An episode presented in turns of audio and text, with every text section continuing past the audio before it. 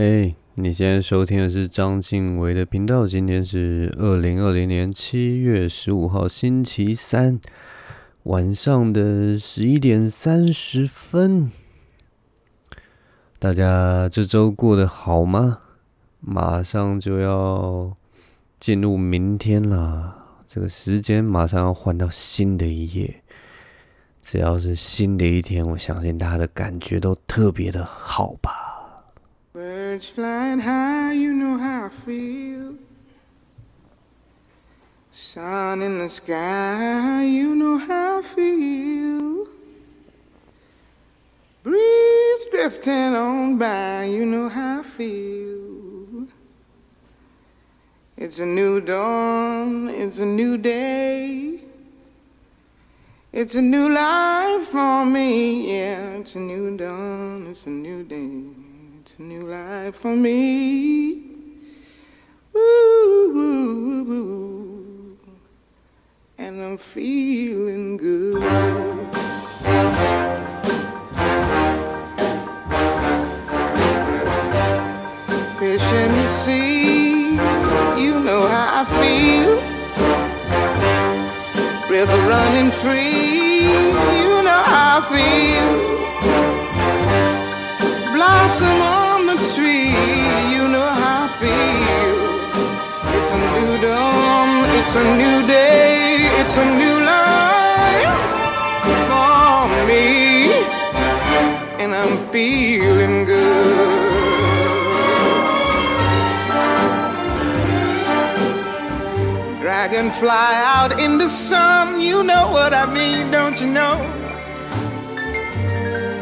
Butterflies all having fun you know what I mean. Sleep in peace when day is done, that's what I mean. And this old world is a new world and a bold world for me. Yeah, yeah. 刚才听到的歌曲是来自一九六四年的作品。 是由 Nina Simone 所演唱的《Feeling Good》，感觉很好。这这首歌的那个歌词啊，它就是不断的讲说，明天就即将的来到，那又是崭新的开始。他觉得心情非常好啊，天空无比的湛蓝呐，然后鸟儿歌唱啊，蝴蝶飞舞啊，你就知道我的心情有多么的好啊。不管过去是多么的痛苦。接下来的日子一定都会过得非常的好。这首歌就在抒发这样的情绪，但是我总觉得 Nina Simone 她自己的唱腔还有她的声线呢，是属于一个比较低沉的声线。她总是不管他唱什么样的音乐，我总是觉得他背后有一个非常黑暗的情绪，非常忧郁的情绪藏在里面。那我觉得那样的声音配上在那个时代黑人的角色，其实是非常的契合的。所以在一九六零年代，只要提到爵士乐、灵魂乐跟蓝调啊，大家一定都会想到 Nina Simone 这个这个人物。他是。他他这一生其实都贡献在后来后期都贡献在那个黑人的人权运动里，而且他他的角色非常的特别，就是他其实是很受后来是一个很受白人白人喜欢的一个音乐家，但是他在一九六三年就是三 K 党那个时候。发生了一些暴力事件，就对黑人非常暴力的事件，然后让全国上下的黑人都感到非常的、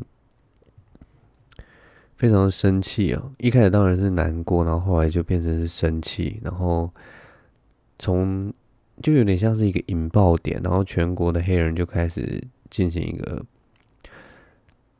黑人的人权运动这样子，然后当然就后来就衍生为。大家就是很熟知的什么金恩博士啊，Malcolm X 的那些人权运动，他 Nina Simone 也是因为这个事件，他也受到很大的感染，所以他也开始积极投入黑人人权。他最有名的一句话就是说，他觉得爵士乐、爵士 Jazz 是一个用来定义黑人，是就是一个这是一个白人所发明，然后用来定义黑人的名词，Jazz 这个字。那他觉得他的音乐不是 Jazz，他的音乐是黑人古典乐，这是他的一个名言。名言就是黑人古典乐就是 Black Classic Classical Music，对啊。我觉得他在这一点上面阐述的还蛮精确的，就是因为当时这些音乐都是由白人来听的嘛，白人说哦，黑人演奏的那个东西叫 Jazz，那就叫 Jazz，那个叫 R&B，就是就是 R&B。而且以前以前 Jazz 啊或 R&B 曾经有一个年代是觉得它是一个类似类似这样讲，我不知道会不会得罪到什么人，但是反正它就类似一种民俗乐的东西，就是它是存在于好像我是一个高高在上的优越种族，然后那是存在于呃少数民族或者是说比我低下的人不同阶层的人所产生出来的民音乐。然后当时白人，某些白人是看不起这些音乐，觉得那个是很庸俗的东西，你知道吗？然后后来到了中期，就慢慢这些音乐真的是太好听，或者是太奔放了，其实是值得欣赏的。这个时候，白人又拿把这个东西包装起来，然后把它弄成另一个样貌，然后来拿来卖，然后这个东西就变得很潮。难怪就是黑人都觉得很不爽。反正 Nina Simone 那个时候，他受到欢迎，某方面也是经历了这样的一个过程。就一开始他只是在黑人的群众中能够唱出人家的心声，然后他唱了很多那个 gospel，那个叫什么诗歌，诗歌类型的那种咏叹的那种调性的东西。然后后来慢慢受到欢迎，然后再开始唱一些情歌，然后。结果就大大家都非常喜欢他，因为他的歌声实在太特别。他可以把别人的歌，然后拿来自己唱，然后就变成变成自己的版本，然后而且又有他一个特殊的那种味道。就像我讲的，他那个背后有一个有一个你摸不透的情感，所以你听到他的歌声总是会有一种神秘的感觉。如果大家对于 Nina Simone 有一点兴趣的话，可以去看那个 Netflix 上面有一部片叫《What Happened, Miss Simone》，就是翻译叫做《妮娜西蒙女灵的灵魂》，大家可以去找来看。那部片其实会把她的生平就是讲得很好。她到中间一度迷惘的时候，她也有逃到。逃到非洲，我已经忘记逃到哪里去了。赖比赖比什么还是什么，反正就是 Liberia 之类的，我已经忘记他逃到哪里去了。然后我看到他那个，因为有点像是寻根之旅，他到那个非洲大陆去感受那个精神力，还有那个广阔大陆充满神性的土地的时候，我就想到那个另一个很有名的喜剧演员，就是。在我们当代还蛮有名的喜剧演员叫 Dave Chappelle，他那个时候也是，当他感到迷惘的时候，他也是去了非洲一趟。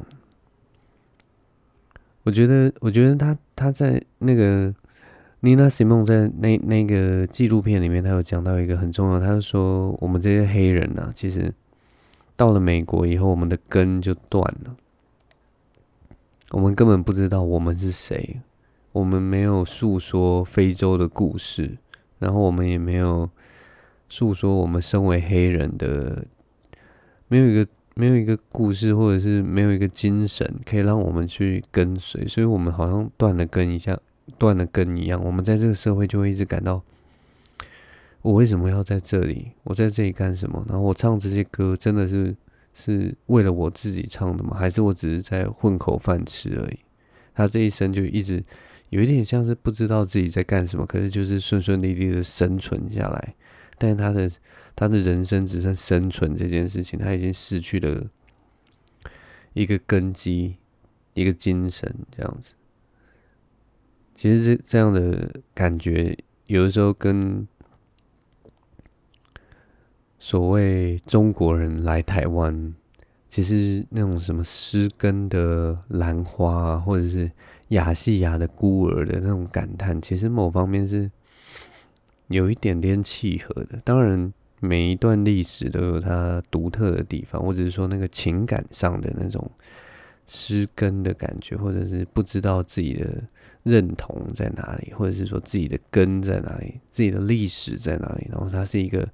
重新的认同跟建构的过程，然后这中间其实每一个人每一个人的心境或者是诠释都不一样。其实我就觉得蛮有启发性的，所以推荐大家可以去看看他的生平，或者是说去看一下 Netflix 的那个纪录片，也许会给每个人有不同的观点。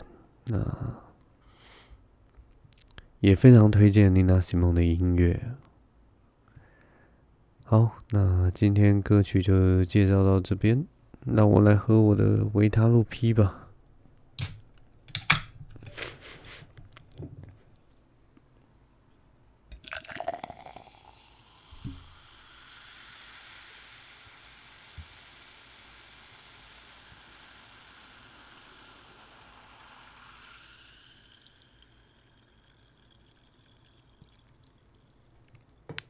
听到这个气泡声，希望能带给你们一些清凉的感觉啊！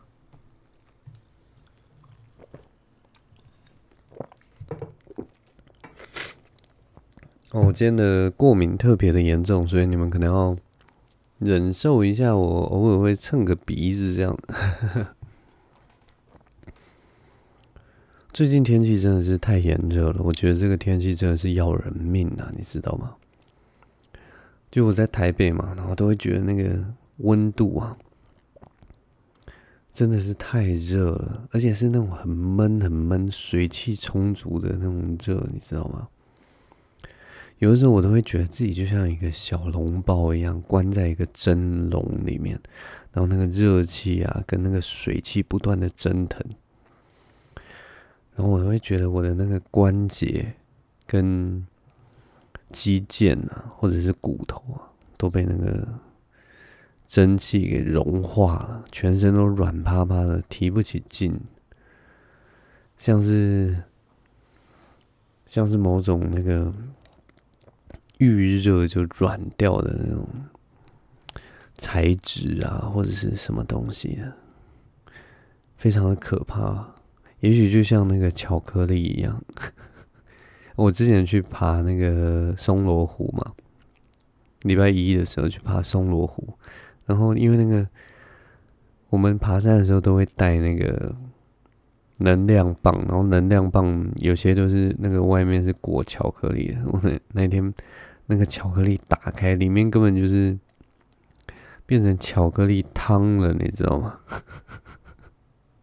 非常夸张。因为天气真的太热了，走到中间你要吃的时候，一打开，哦，把那个纸撕开，然后它是流出来的，变成巧克力汤了。你看那个天气有多么热。不过松罗湖是真的蛮美的了。松罗湖它是这样，就是你爬到那个要接近它的时候，它其实是像一个。王冠型的那样的山谷啊，然后你从一个那个王冠的那个尖端中间的那个凹洞这样翻过山，然后到那个高山的那个湖泊，它其实也不算高山湖湖泊，松罗湖大概才一千多公尺，大概跟七星山差不多高啊。但总之呢，进去以后，因为它那个山谷的地形很明显，所以它里面的水汽跟雾气啊。也不容易散去，所以它在那个清晨时分会蒙上一层非常浪漫的雾气，然后久久不散，所以有些人就把松罗湖形容为那个，她是一个十七岁的少女啊。所以凌晨的时候，我们大家都会早上大概四五点就会起来，然后开始拍照，然后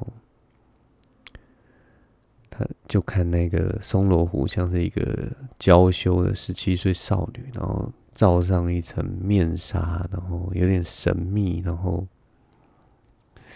又害羞的感觉。我觉得当初想这个词的人已经是一个臭直男。现在十七岁少女还有哪有人在跟你娇羞啊？我觉得，我觉得其实搞不好松罗湖以后会变成什么娇羞的宅男也差不多，娇羞的处男，躲在那个。口罩的后面，不敢见人，然后娇滴滴的，可能只是想要跟你说声嗨，可是他说不敢。其实我也觉得蛮贴切。总之呢，这次去松罗湖啊，度过了一个有有稍微有充电到啊，因为我之前真的是被这天气磨得有点有点不舒服啊，全身都没有什么力啊。不过我这次爬山的时候，还有一个很好玩的事情，就是因为我们这次是有自己要背帐篷嘛，然后还要背睡袋上去，所以我因为我现在还没有自己买自己的装备，尤其就是帐篷跟睡袋还没有买，所以我就跟一个，我就跟一个应该是在高雄的店家租装备吧，然后很晚，因为他是那个一箱东西直接寄上来。然后我那个箱子拿来的时候，我没有急着拆封，因为我想说啊，那那一阵子还蛮忙的，所以我就先把箱子摆在我的房间里，然后就想说好，再过一天，明天我我再拆好了。结果隔天早上起来，出现一件非常 非常神奇的事情，就我隔天早上起来发现我天花板有一只我没见过的品种的蟑螂。就是那种蟑螂，不是那种我们在台北常看到那种，不论是小只的德国蟑螂，或者是那种肥美的美国大蟑螂，都不是。它是那种干巴巴的，就感觉就是我也不知道，它其实有点不像蟑螂，也许只是一般的虫，但是我觉得应该是蟑螂了。但反正它就是很干，然后很瘦，然后其实就有点像那瓦砾里面那一只蟑螂一样，就是瘦瘦的、干干的，然后。其实不会恶心，我觉得它它就就你看到的话，你会觉得它是一般的虫，不是蟑螂这样子。但我因为从来没有看过它，而且它居然就大喇喇的直接爬在我的天花板上面，然后我打开灯或什么，它也都没有逃窜或什么，非常的傻的一只蟑螂。然后后来就拿个拿个棒子把它这样一拨，然后它就掉下来，然后跑个两三下，然后就停在一个。他觉得很安全的地方，然后把那个，就是他躲在一个东西下面，然后把那个东西拿起来之后，他动都不动哦，超级笨的一只生物，你知道吗？那我当然就机不可失嘛，马上就把它干掉了。但我觉得它就是一只，我当下先杀了它以后，我觉得它就是一只迷路的蟑螂，你知道吗？我觉得它是跟着我的那个装备，还有那个箱子啊。一起送到我家，然后等到晚上的时候出来，然后忽然就发现，哎，这里是哪里？我在哪里？这里到底是什么地方？然后他也许以前是住在森林里面或者丛林里面，就很潮湿啊，有溪呀、啊，有溪流，有草地，有阳光，有有青苔。结果他现在到了一个水泥瓷砖，然后还有奇怪的木头，那个木头外面那个表层都光滑的。都完全不是像树皮那样粗糙的一个环境里面，他所以他来到这个地方，他就觉得这也是一个异世界，他完全迷失在这个空间之中，然后他也不知道睡在这个空间里面的那个巨大的生物是什么，他一点都没有危机感，所以一下就丧失了性命。然后因为那个店家是在高雄，所以我就觉得要帮他取一个名字。所以我就叫他北漂蟑螂，一个迷途中的北漂蟑螂。然后完全可以想象他来到这个房间，这个台北的水泥丛林中，有多么的惊慌失措，然后一不小心就成了我掌下的亡魂了。反正我是觉得是还蛮好笑的。然后，如果换位思考的话，那只蟑螂其实蛮可怜的，尤其它又长得就是很难得，你知道。很难得有蟑螂可以长得比较可爱一点，但不像蟑螂，只是一般的虫。但我相信大家都都没有办法接受了。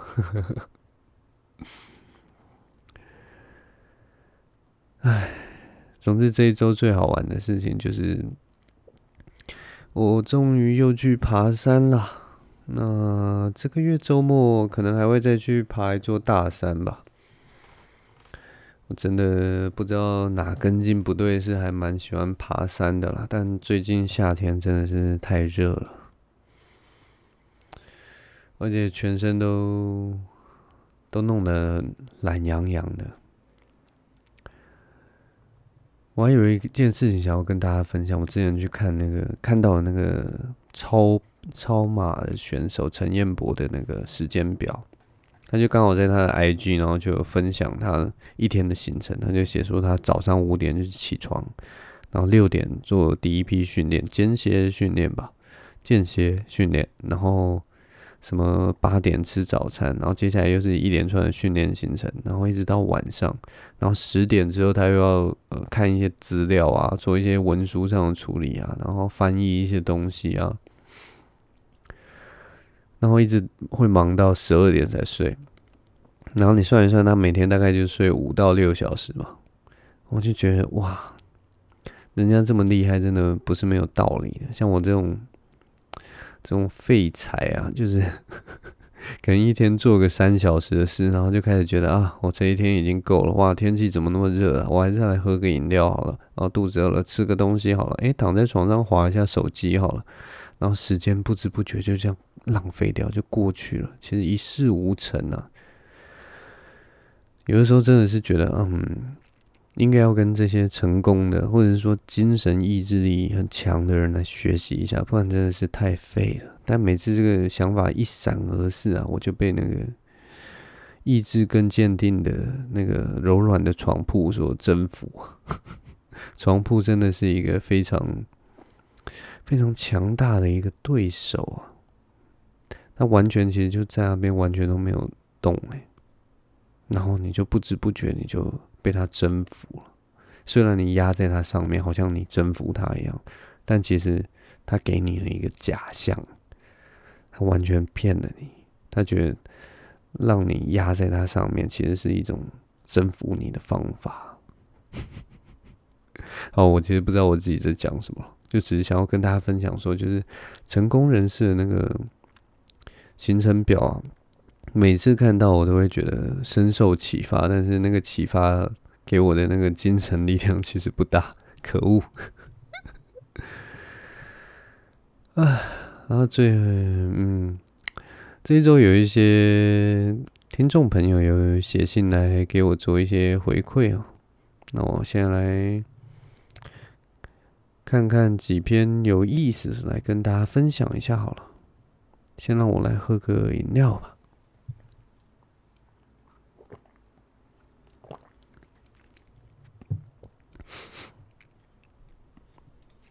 首先有一个听众朋友，他在上周的时候其实就已经有留言了，但是时间比较不够，所以就没有把它拿出来讲。然后今天来回应他一下，他跟我推荐了一个作者，一个跟我差不多岁数的一个作者哦。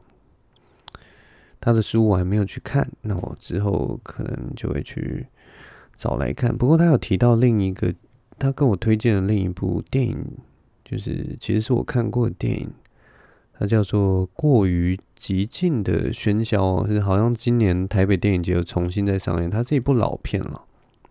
好了，也没有那么老，它就是一部二零一四年的电影。然后我记得我第一次看到是在二零一五年的金马影展，那这部片其实也留下非常深刻的印象哦。那一年金马影展有两部，就是比较属于技巧非常高超的电影，一部就是一镜到底的那个 Victoria，在讲 Victoria 一个晚上发生的各种各种冒险犯难的事事情哈。那另一部就是这一部过于极尽的喧嚣的 Tribe。这部片厉害的地方就是在于它那个整部片啊，完全没有音乐，而且有也完全没有对话，因为它就是讲一群就是在一个那个。失聪，嗯，那个叫失聪吗？反正就是无法讲话的学校，哑巴，哑巴学校。嗯，总之就是全片都是在打手语，而且他们打手语的时候并没有上那个，并没有上字幕，所以其实你完全一开始会觉得你完全搞不懂他们在。怎么对谈？但其实你渐渐看了看了看了，你会发现他们的那个情绪表达，还有那个，其实你光看那个画面，其实你都可以了解。那这个过程其实是，其实是靠那个导演啊，或者是编剧他们精心的设计啊，不然其实一般人去看的话，一定会看得不飒飒。但那部片厉害就厉害在这个地方，所以非常值得一看哦。那我的这位听众也非常热情，跟我推荐了这部片。嗯，其实那一年我也是蛮喜欢这部片，但但慢慢的就是，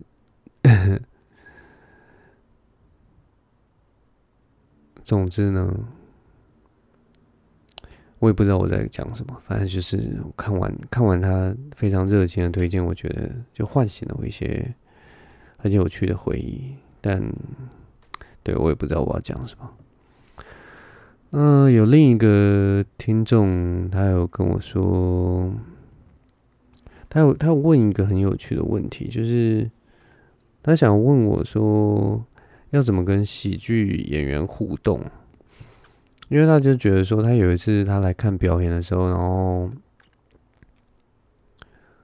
被一个喜剧演员点到，然后就可能问他一些，就是我们讲说是观众的互动这样的表演，然后可是他回答的东西就非常的没有梗，然后后就有点像据点王、据点王这样子，然后他就说他朋友后来就跟他说啊，你应该趁这个机会就是回答一些有梗的啊，就是这样子，喜剧演员也会比较好，就是开开玩笑啊或什么，就比较有参与感。